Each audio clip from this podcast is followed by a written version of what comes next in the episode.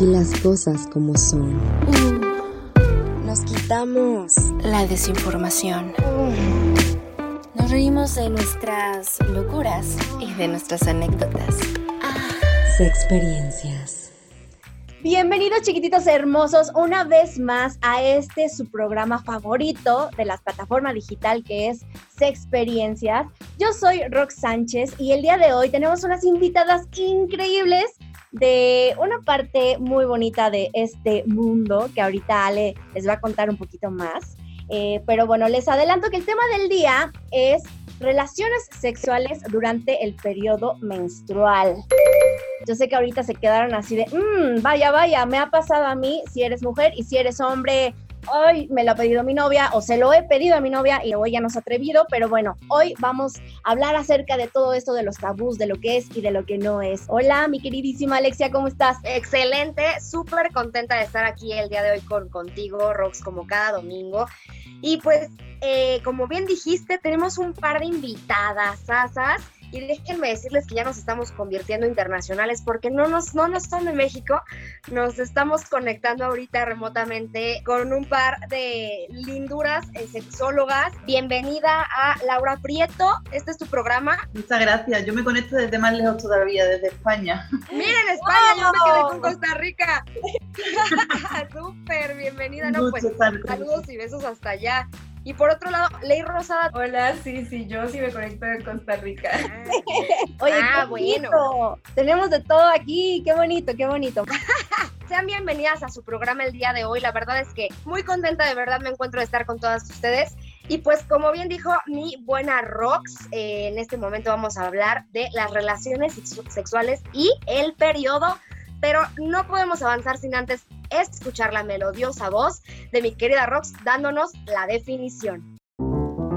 La menstruación o periodo es el sangrado que ocurre como parte del ciclo menstrual de la mujer. Todos los meses su cuerpo se prepara para un posible embarazo.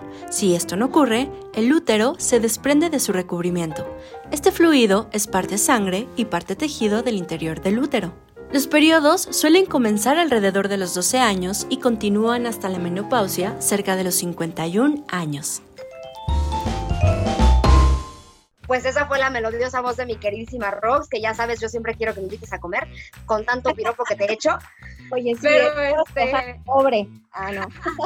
Todo un placer. Es que el tema de hoy la verdad, la verdad, la verdad, ah, yo tengo demasiadas preguntas que hacerles porque quizás puede ser, al menos en México, pues como un tabú de, ay no, fuchi, o ay no, ¿cómo creen? O, o, cómo se lo pido a mi novio y que no me va a ver como con asquito, o cómo se lo pido a mi novia y cómo hago que me diga que sí, y si me duele y si no, y pues bueno, tenemos cantidad de preguntas, no sé, la primera que se me puede ocurrir es que eh, cuando están en el periodo, cuando estamos, y tenemos el coito, pues sangramos igual o se corta o qué es lo que pasa? Ok, bueno, voy a explicar rápidamente qué pasa con el ciclo menstrual. Rápidamente los ciclos menstruales duran de 22 a 35 días, dependiendo de cada chica. ¿Qué quiere decir ciclo menstrual? Desde el primer día que me viene la menstruación hasta el día que se me va, ¿verdad? Hasta el día en que empieza el otro primer día. Hay chicas que tienen de 22, de 24, 28, hay unas que inclusive hasta llegan a 40 días de ciclo o periodos muy irregulares. ¿Qué pasa? Cada mujer es distinta. Cuando nos viene la menstruación, por lo general puede durar desde 2, 3 días hasta 8 días.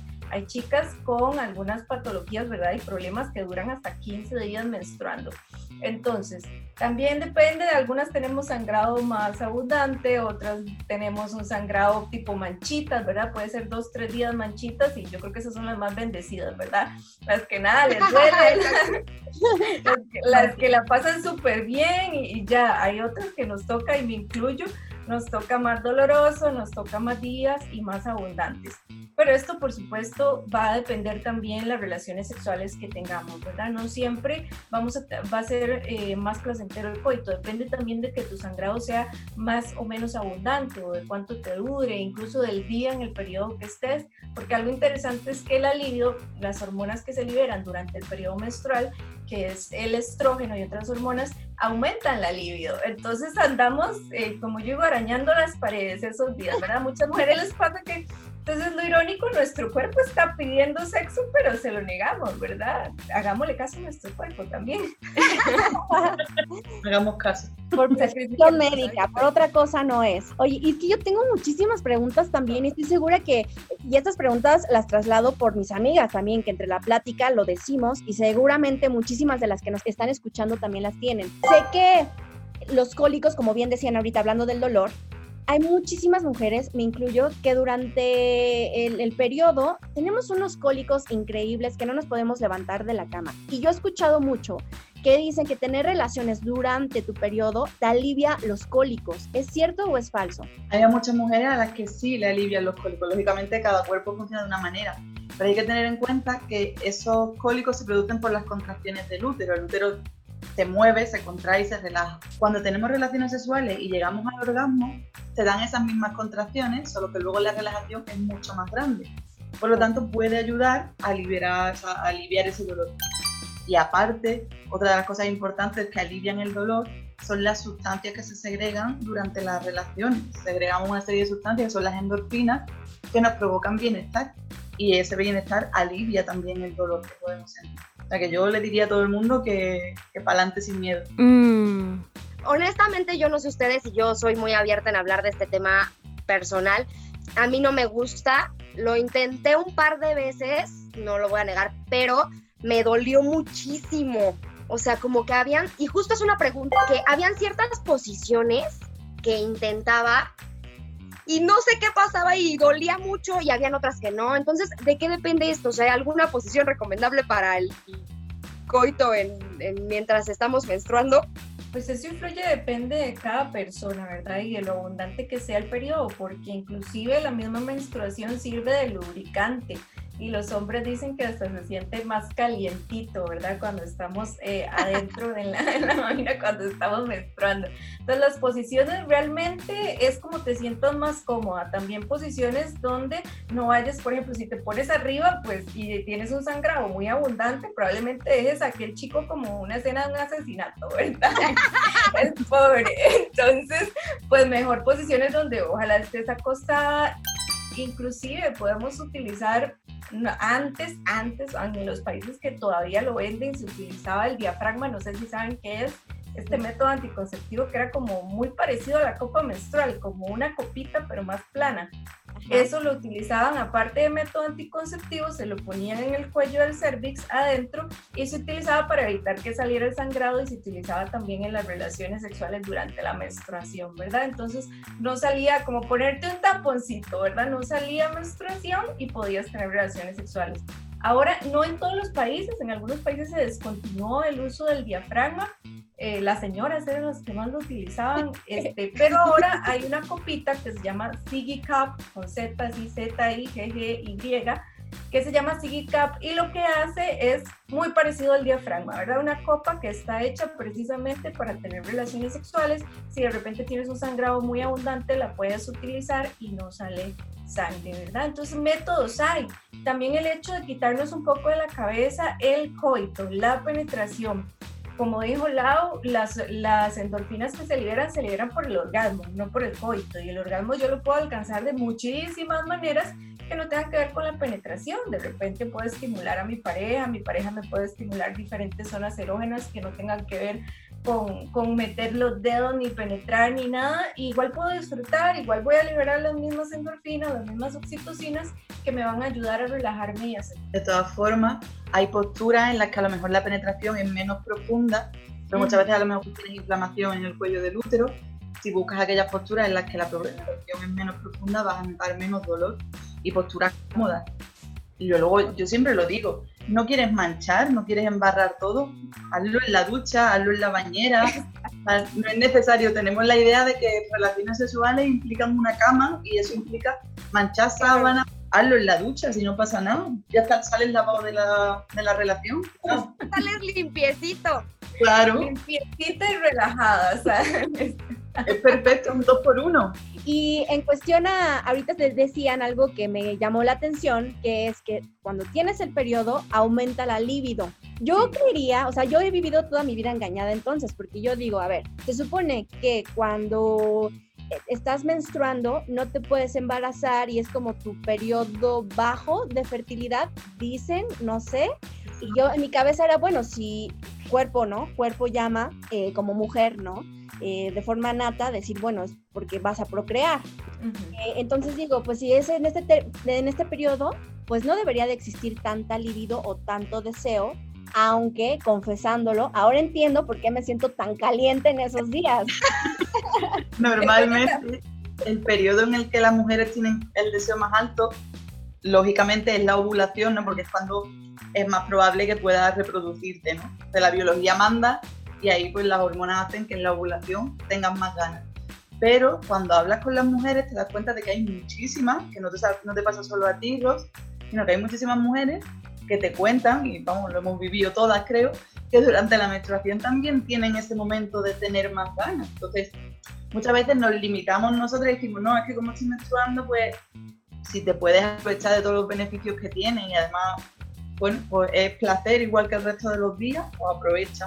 Lo único que sí es que, aunque tengamos la idea de que somos más fértiles durante la ovulación, y es cierto, hay peligro de embarazo durante todo el ciclo, porque no tenemos la certeza absoluta de cuándo estamos ovulando.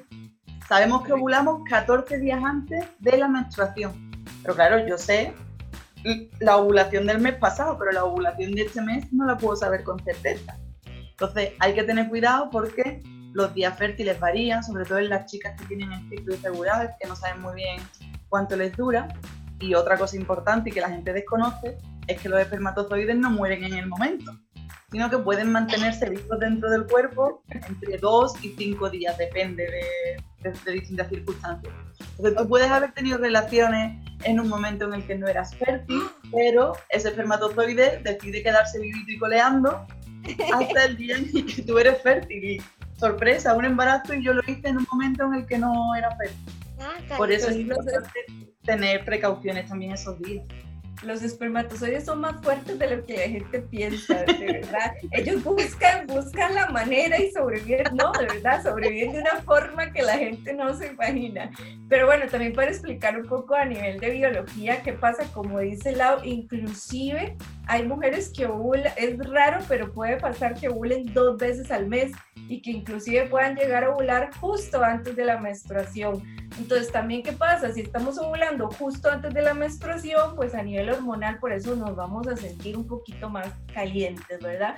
O también puede pasar que eh, cuando estoy saliendo de la menstruación se empieza a liberar otra vez estrógeno, que es lo que hace que nos estemos así calientes y, un poquito más eh, más cachondas, pues. Entonces, ¿qué pasa? Que el cuerpo vuelve como a, a empezar a reiniciarse para otro ciclo y empieza a volver a liberar estrógeno. Entonces, cuando estoy saliendo de la menstruación, probablemente me vuelva a empezar a sentir como más, eh, con la libido más alta. Y hay características en ciertas mujeres que puedan definir que ovulan dos veces al mes o eso es esporádico y le puede pasar a cualquiera o con algo genéticamente. No le puede pasar a cualquier de los niveles hormonales y las hormonas se ven afectadas por el estrés, por la alimentación, por el estilo de vida, eh, porque practiquen más o menos deporte. Entonces, puedes tener un. O sea, hay personas pues, que tienen más predisposición a eso, por lo que quiera que sea, pero luego en cualquier momento de tu vida puedes tener un, pico de ciertas hormonas que te provoquen ovular o, o incluso las chavalas que no tienen menstruación durante dos meses y en realidad no les pasa nada, simplemente sus hormonas se descontrolan y bueno, hay que regularlas otra vez. El cuerpo humano es algo bien interesante, porque no sé incluso si han escuchado estos casos muy extraños de las mujeres que ya están embarazadas y quedan embarazadas. O sea, son como embarazos múltiples. O sea, digamos que estás embarazada de X hombre y tuviste relaciones con otro hombre y en ese momento es muy raro, pero puedes volver a ovular y quedas embarazada de otra persona. o sea, puedes quedar embarazada. Es que estoy, o sea, ah, no, me, no me están viendo en el podcast, pero estoy como así como de, a ver, entonces hay un bebé es muy raro, Es muy raro, pero pues. No hay un bebé todavía. eso, eso, se da en los principios, principios del, de la fecundación, que puedas haber ovulado otra vez. Cuando tú ya estás de siete meses, ya no te vas a quedar embarazada otra vez. Por supuesto, es en los primeros, en el primer mes, en los primeros meses que puedas ovular otra vez Y hay casos de niños Ah. que han, han nacido y un bebé es de un padre y el otro bebé es de otro padre. Wow, estoy ¿Qué impactada. pasa? Que no sabía que esto podía este, pasar. ¿Y, y qué? O sea, si se dan los dos eh, bebés. Sí, por supuesto, como, como todo. mellizos, como mellizos, pero no son mellizos porque tienen diferente código genético, ¿verdad? Porque si son de diferentes padres, sí, sí pueden ser del mismo padre, ¿verdad? También, nada más que vienen Claro. eh, fecundados dos óvulos. óvulos. El consejo que podríamos dar ahorita como, como tal es, digo, a- aparte de las eh, enfermedades, se les dice transmisión sexual, ya no son infecciones, son enfermedades de transmisión No, sexual. son in- infecciones. Este, sí, infecciones. ya son infecciones. ¿verdad? Yo decía es que era al revés, ¿o cómo era? Bueno, infecciones, muy bien, de, de transmisión sexual.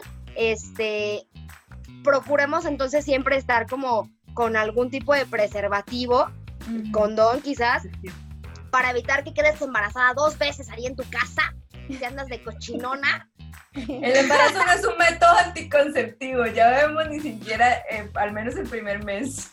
Y sobre todo durante la menstruación también es importante cuidarse. Bueno, siempre digo si no tienes una pareja estable y sobre todo fiel, ¿verdad? Porque estable puede ser, fiel no sabemos. Pero si es una pareja estable, si no es una pareja estable y fiel, pues sobre todo durante la menstruación, porque sí puede haber una vía más fácil para infecciones de transmisión sexual. Entonces, cuidarnos Y no solo y no solo una pareja estable y fiel, porque en realidad tú puedes tener infecciones de relaciones anteriores que no dan la cara porque tardan en desarrollarse y que, bueno, mm, tú no sabes que la tienes o tu pareja no sabe que la tiene y se transmite cuando a lo mejor tú ya llevas 3, 4 años con la nueva pareja, pero traes el regalo de antes. Tanto ejemplo, el, siempre. el- el virus del papiloma humano, una vez que uno lo tiene, nunca se cura. O sea, ya eres una persona que si no utilizas protección a tu pareja estable o no, se lo vas a pasar.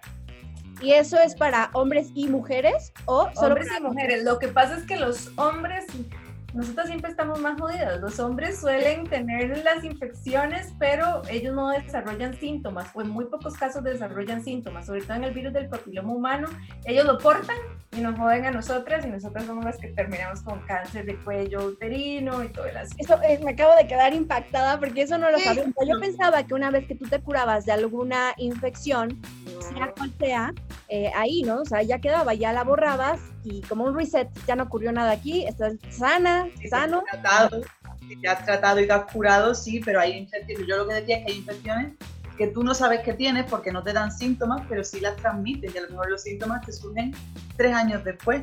Ahora, si tú le has Ah, puesto como- tratamiento, entonces ya no. Sí, pero con el virus del papiloma humano, por ejemplo, que es el más frecuente, que casi toda la población lo tiene, lo que sucede es que no hay un solo tipo de virus.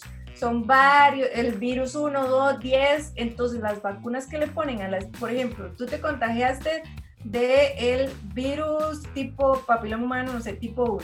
Entonces te pusiste tratamiento para ese virus, te, te vacunaron, te pusieron las vacunas para que no, no te infectes de otros tipos de virus de papiloma humano. Pero ese tipo que ya tienes, lo que se va a curar es el síntoma.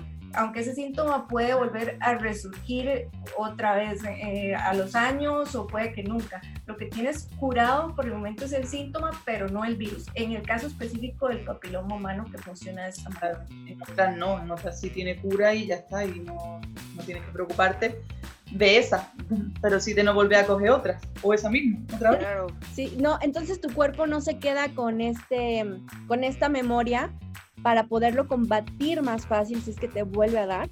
Al revés, posiblemente te pueda infectar incluso peor en algunos casos. ¿Y hay algún consejo para esto? Algo que tú tengas que hacer, evidentemente cuidarte, pero no sé, me refiero en cuanto a la, a la alimentación, en algún hábito que tú tengas que cuidar o ponerle atención. En estos casos no, en estos casos simplemente es mantener relaciones sexuales siempre con protección y bueno, hacerte la prueba con frecuencia, ¿no? Una cosa que, que no solemos hacer, ¿no? Nosotros, bueno, pues si nos da el síntoma, nos hacemos la prueba que sea y vemos lo que tenemos.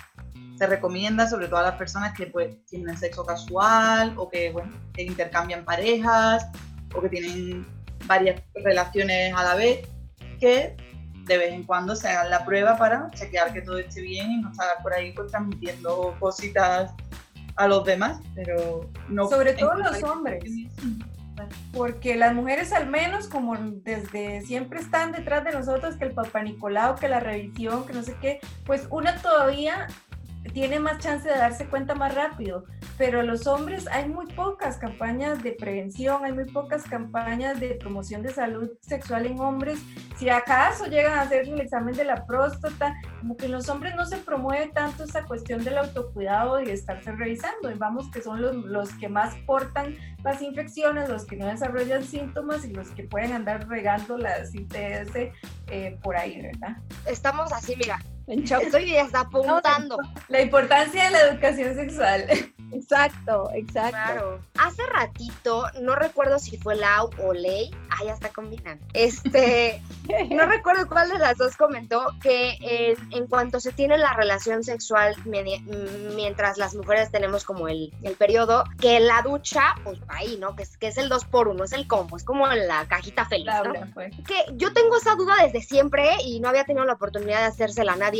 ¿Qué pasa con los condones cuando están en contacto al agua? ¿Funcionan igual? A ver, en realidad es distinto si lo haces en una ducha que si lo haces eh, sumergido en agua en cuanto a piscina, mar y todo ese tipo de cosas. En la ducha en principio no tiene por qué haber ningún problema. Simplemente es importante que el agua se lleva la lubricación natural de la vagina y por lo tanto es posible que necesites un poco de lubricante extra porque aunque pensemos que el agua al ser húmedo eh, va a servir de lubricante, la realidad es que provoca más fricción. Pero por lo demás el preservativo te lo puedes poner sin problema. ¿no? Esa, se entiende que están lo suficientemente bien hechos como para que no...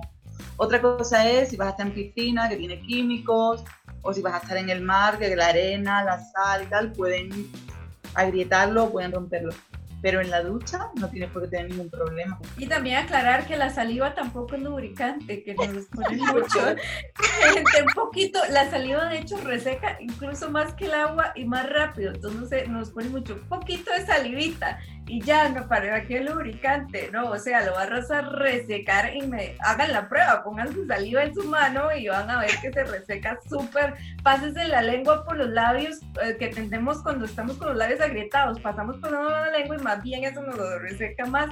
Lo mismo pasa con las partes genitales. Lo mismo pasa con los otros labios, ¿no? O sea, no hay, diferencia. La saliva para ningún labio agrietado ni no agrietado, no, no funciona el lubricante. ¿Ya escucharon? Ya no, no hagan de que hecho la salivita. Y Eso viene mucho del porno, lastimosamente viene mucho del porno, ¿verdad? Los litros de saliva ahí en el porno en vez de usar un lubricante, ¿no? Exacto. Y hablando justo de la sensibilidad y todo esto, también se mencionaba que eh, se inflama, ¿no? Y hace estas contracciones, que es por eso que tenemos cólicos, y que se alivian y se relajan después de tener relaciones. Pero después de aliviarte y relajar, ¿no queda eh, después de unos minutos más inflamado? Porque si ya está inflamado con el toqueteo, ¿no se inflama más? En principio, cuando estamos excitadas, hay como lo que se llama vasocongestión, ¿no? que es que la sangre se acumula en la zona pero una vez que pasa el periodo de excitación y llega, pasa el orgasmo, la zona se relaja, la sangre vuelve a sus sitios normales y la zona se queda, puede quedarse sensible por la irritación o por lo que sea, pero no se va a quedar más inflamada de lo que estaba antes. Y sobre todo eso, las sustancias estas positivas que segregamos hacen que tu estado de relajación y de bienestar pues sea mucho más que el que tenías antes de empezar.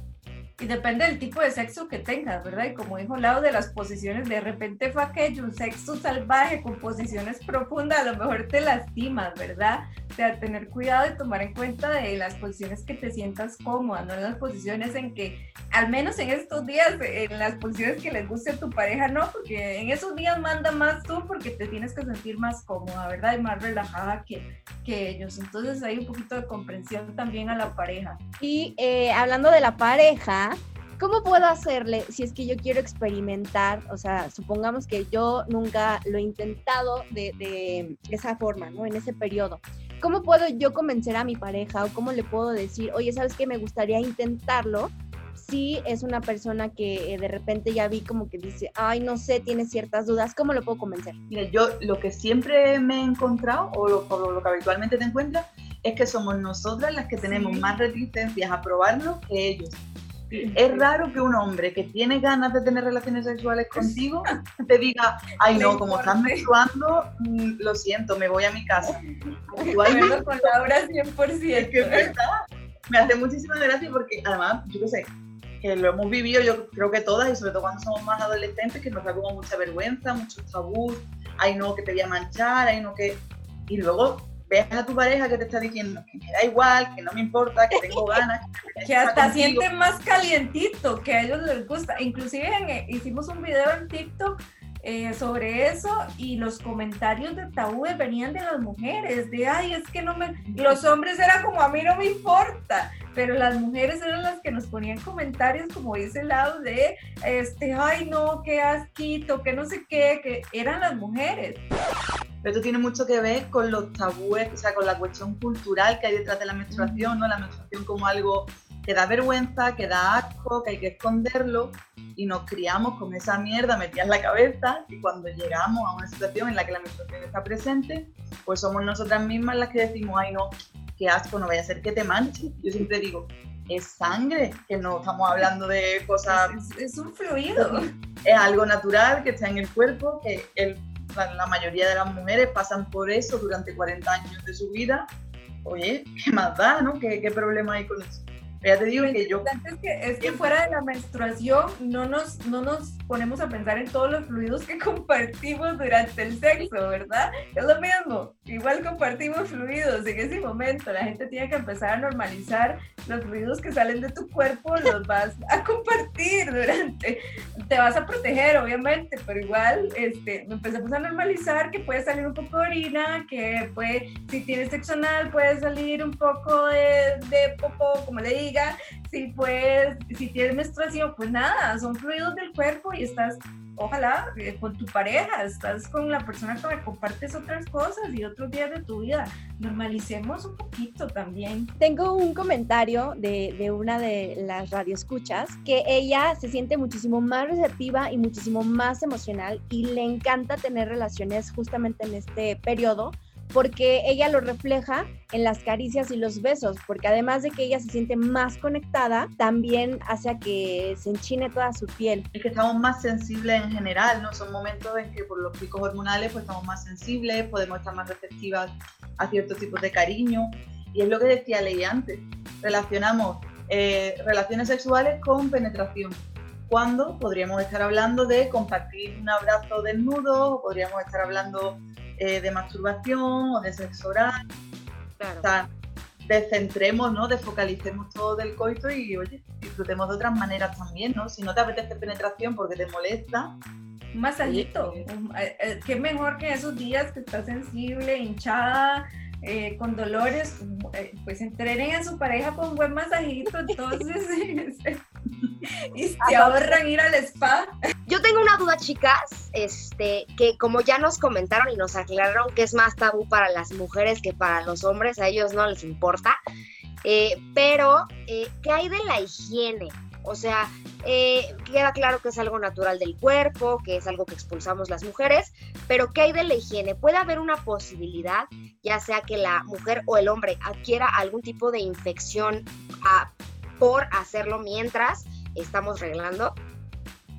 No hay más riesgo que en el resto del mes. Yo siempre lo digo, es decir, la menstruación de por sí no va a hacer que te cause más infecciones de orina, ni más tienes el mismo riesgo de, transmitirte todas las infecciones de transmisión sexual. El VIH, la sífilis, la gonorrea, todas. Porque honestamente yo llegué a pensarlo, no lo sabía hasta ahora que ustedes me están ayudando a aclarar como todo. Como yo decía, bueno, es que es un desecho. O sea, el cuerpo, sácale, búscale. Es que de hecho que te enseñan, en, de hecho cuando, bueno, por lo menos aquí en México, no sé cómo se maneja en otras partes, supongo que es muy similar, pero cuando te dan una educación sexual, lo primero que te dicen es que la menstruación es un desecho. Entonces de ahí, el que tú empieces a, pensar en tu cabeza, ¿no? De que, ah, pues claro, o sea, ¿por qué? Pues porque ya se está deshaciendo el, óvulo que no se fecundó y entonces está yendo y bla, bla, bla. Quizá parte de ahí mucho de los tabús que tiene en, en general, ¿no? Eh, la, la mujer, por ejemplo, en este caso, quizá. Y yo, en realidad, yo nunca lo he visto como algo malo. Eh, al contrario, yo a veces que digo, no, quédate, quédate, ¿no? porque te vas? Cuando no para llega nos preocupamos. Sí. Para empezar, explican más, ma- explican mal qué es la menstruación, porque no es un desecho del óvulo que no se fecundó, no es eso, y no es un desecho. Les voy a explicar qué es la menstruación así muy fácilmente. Tu útero por dentro tiene algo que se llama endometrio, ¿verdad? Que es como una capita interna que a lo largo del mes es- él se prepara para que haga ya una implantación de un óvulo fecundado. ¿Cómo se prepara? Bueno, haciendo ese endometrio más gruesito. ¿Qué pasa al final del mes? No hay fecundación, no hay óvulo fecundado, lo que sale es ese tejido, es un tejido, no es un desecho, es un tejido que de hecho es un tejido que contenía hasta nutrientes para, para el óvulo fecundado, entonces ni siquiera es que sea un desecho ahí como la defecación, ¿verdad? Es un tejido endometrial que sale porque no había óvulo fecundado ni implantado, eso es todo lo que pasa. como mujeres, creo que sí es muy Sí. importante que, que empecemos a reconocer cada parte que tiene nuestro cuerpo, cada proceso, eh, inclusive estando en nuestro periodo o no en nuestro periodo. Y que no pasa nada, ¿no? Que forma parte, pues, igual que las uñas no nos dan asco y son un tejido, igual que el pelo no nos da asco y es un tejido, pues la menstruación es eso, es el endometrio que se desprende, sin más.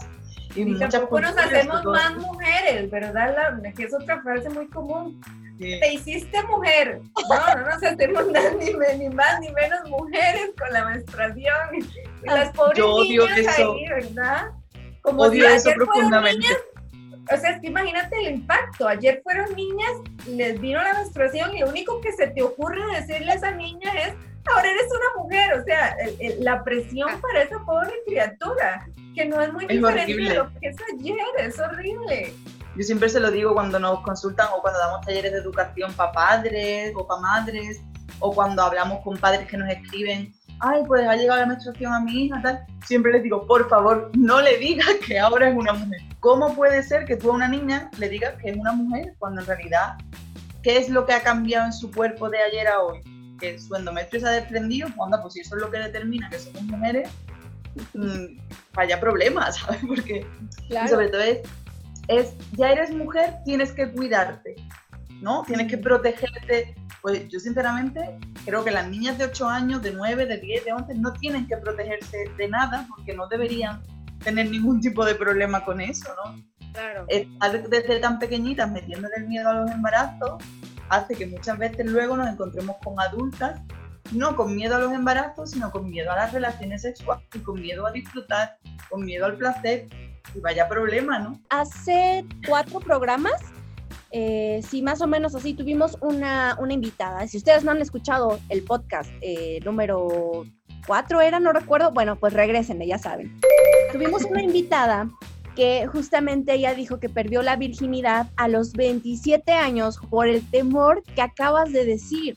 Y es impresionante, o sea, cómo te puedes perder de tanto eh, explorar tu propio cuerpo también, eh, por este miedo infundado, ¿no? Es que tú te debes de cuidar, tú como mujer. Y eso parte también desde la casa, ¿no? O sea, ¿cuál es la educación que le estás dando ta- también a tus hijos? ¿Qué es lo que les Claro. estás enseñando? ¿Cómo estás haciendo que ellos crezcan? Me ¿Y acordaste un comentario que nos pusieron también hace poco que me molestó bastante en TikTok, que querían nuestra opinión, que qué pensábamos de esas mujeres que andaban enseñando su cuerpo en TikTok, que qué pensábamos como en cuestión de que criticarlas, ¿verdad? Que es- ellas provocaban el irrespeto. Yo, bueno, no pensamos, no tenemos ni que pensar ni que opinar, eso es decisión de cada mujer que hace con su cuerpo, que muestra como si quiere ser actriz porno, es su decisión sobre su cuerpo. Entonces todavía nos encontramos ese tipo de comentarios. Todavía hay videos en TikTok yo soy muy curiosa de los comentarios cuando veo eh, videos de chicas de esto para, para ver cómo anda la violencia, ¿verdad? Entonces todavía nos encontramos esos comentarios de después andan haciendo canciones en las calles, después se andan quejando. ¿Quejando de cómo? O sea, es, es de verdad, eh, no sé ni Que ni por cómo qué decir. Porque es responsabilidad nuestra cuidarnos en lugar de educar a hombres que no violenten a las mujeres, que no las violen, que no las maltraten, ¿no? va mucho de la que- mano con lo que incluso Lau comentaste antes, o sea, hay mucha campaña, ¿no? De que la vacuna y de que esto para la mujer, mujer, mujer, mujer y las mujeres, Anticonceptivos para la mujer. Y lo ajá, absurdo es que el hombre puede embarazar a una mujer todos los días de su vida. Las mujeres nos embarazamos una vez cada nueve meses. Pero no sería tan rentable para las farmacéuticas, ¿verdad? Porque muchos hombres son, no se les, no han crecido con eso de tengo que usar un método anticonceptivo y, y son algunos, perdón, son cobardes antes, ante que les pueda dar un efecto secundario. Ahora va a salir una anticoncepción masculina, la, como el Basagel, que todavía no ha salido y, y, ya muchos hombres estaban llorando, ¿verdad? De que incluso la retrasaron por los efectos secundarios que son los mismos que nosotros nos llevamos tirando años con migrañas, con, eh, con eh, no sé qué, baja la libido, que todo eran los mismos efectos y retrasaron su salida porque los hombres lloraron, ¿verdad? Que Dios libre a mí, que me dé una migraña por un, no, me incapacitan por un año. O sea, piensa que yo he visto muchos hombres que, que son muy, aquí decimos en México, muy sacatones. O sea, les da miedo, le huyen, o sea, y a muchas eh, cuestiones que las mujeres lidiamos mes con mes, ¿no? Y no solamente los efectos físicos, sino ni los síntomas físicos, perdón, sino también el, el, cómo cambia. O sea, es que para mí es impresionante. Hasta hace unos años, yo porque yo decía, no era broma entre amigas, de que, ay, es que ya te va a bajar, ay, es que estás llorando porque ya te va a bajar. Pero yo empecé a hacer conciencia y empecé yo a ser más eh, cuidadosa, a llevar con, con mi calendario y yo empecé a notar que días antes de que llegara mi menstruación, dos, yo estaba o llorando o me enojaba súper fácil o me ofendía, o sea, era como una, yo me peleaba con todo mundo. Claro que tenemos diferencias y, que nuestro, nuestro, carácter cambia y yo soy como tú, yo me peleo hasta con las piedras yo y pero peleona. Además que también hay desinformación porque los hombres también tienen un ciclo hormonal. Los hombres son cíclicos, nada más que no, no sangran, pero también tienen sus picos de lo que llaman, ellos también tienen sus días. Lo que pasa es que nunca se informa porque no es visible, porque no tienen forma de identificarlo, pero también tienen su ciclo hormonal, sus picos hormonales donde van a estar más sensibles, etcétera, etcétera. Sí, esa es una duda. Y fíjate que yo siempre lo agarro a broma, ¿no? De repente yo soy, me dan mis etapas de observar demasiado. Y yo digo, es que no, o sea, algo sucede aquí.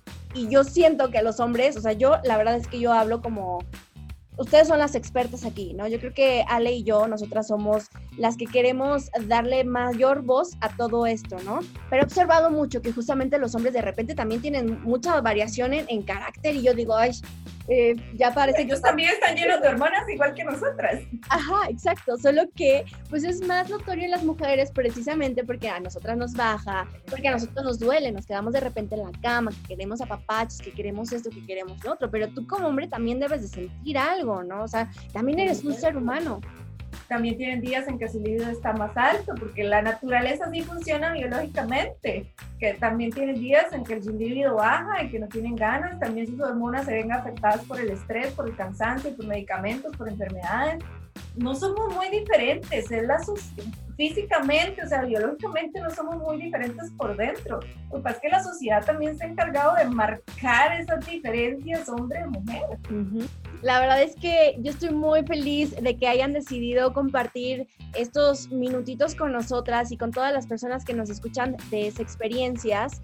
Y ya tocando justamente este tema que dices, me gustaría que nos contaran más de qué se trata su proyecto que está maravilloso y que se llama Asexoría. Bueno, voy a, a contar aquí, pues yo llevo con este proyecto como un año.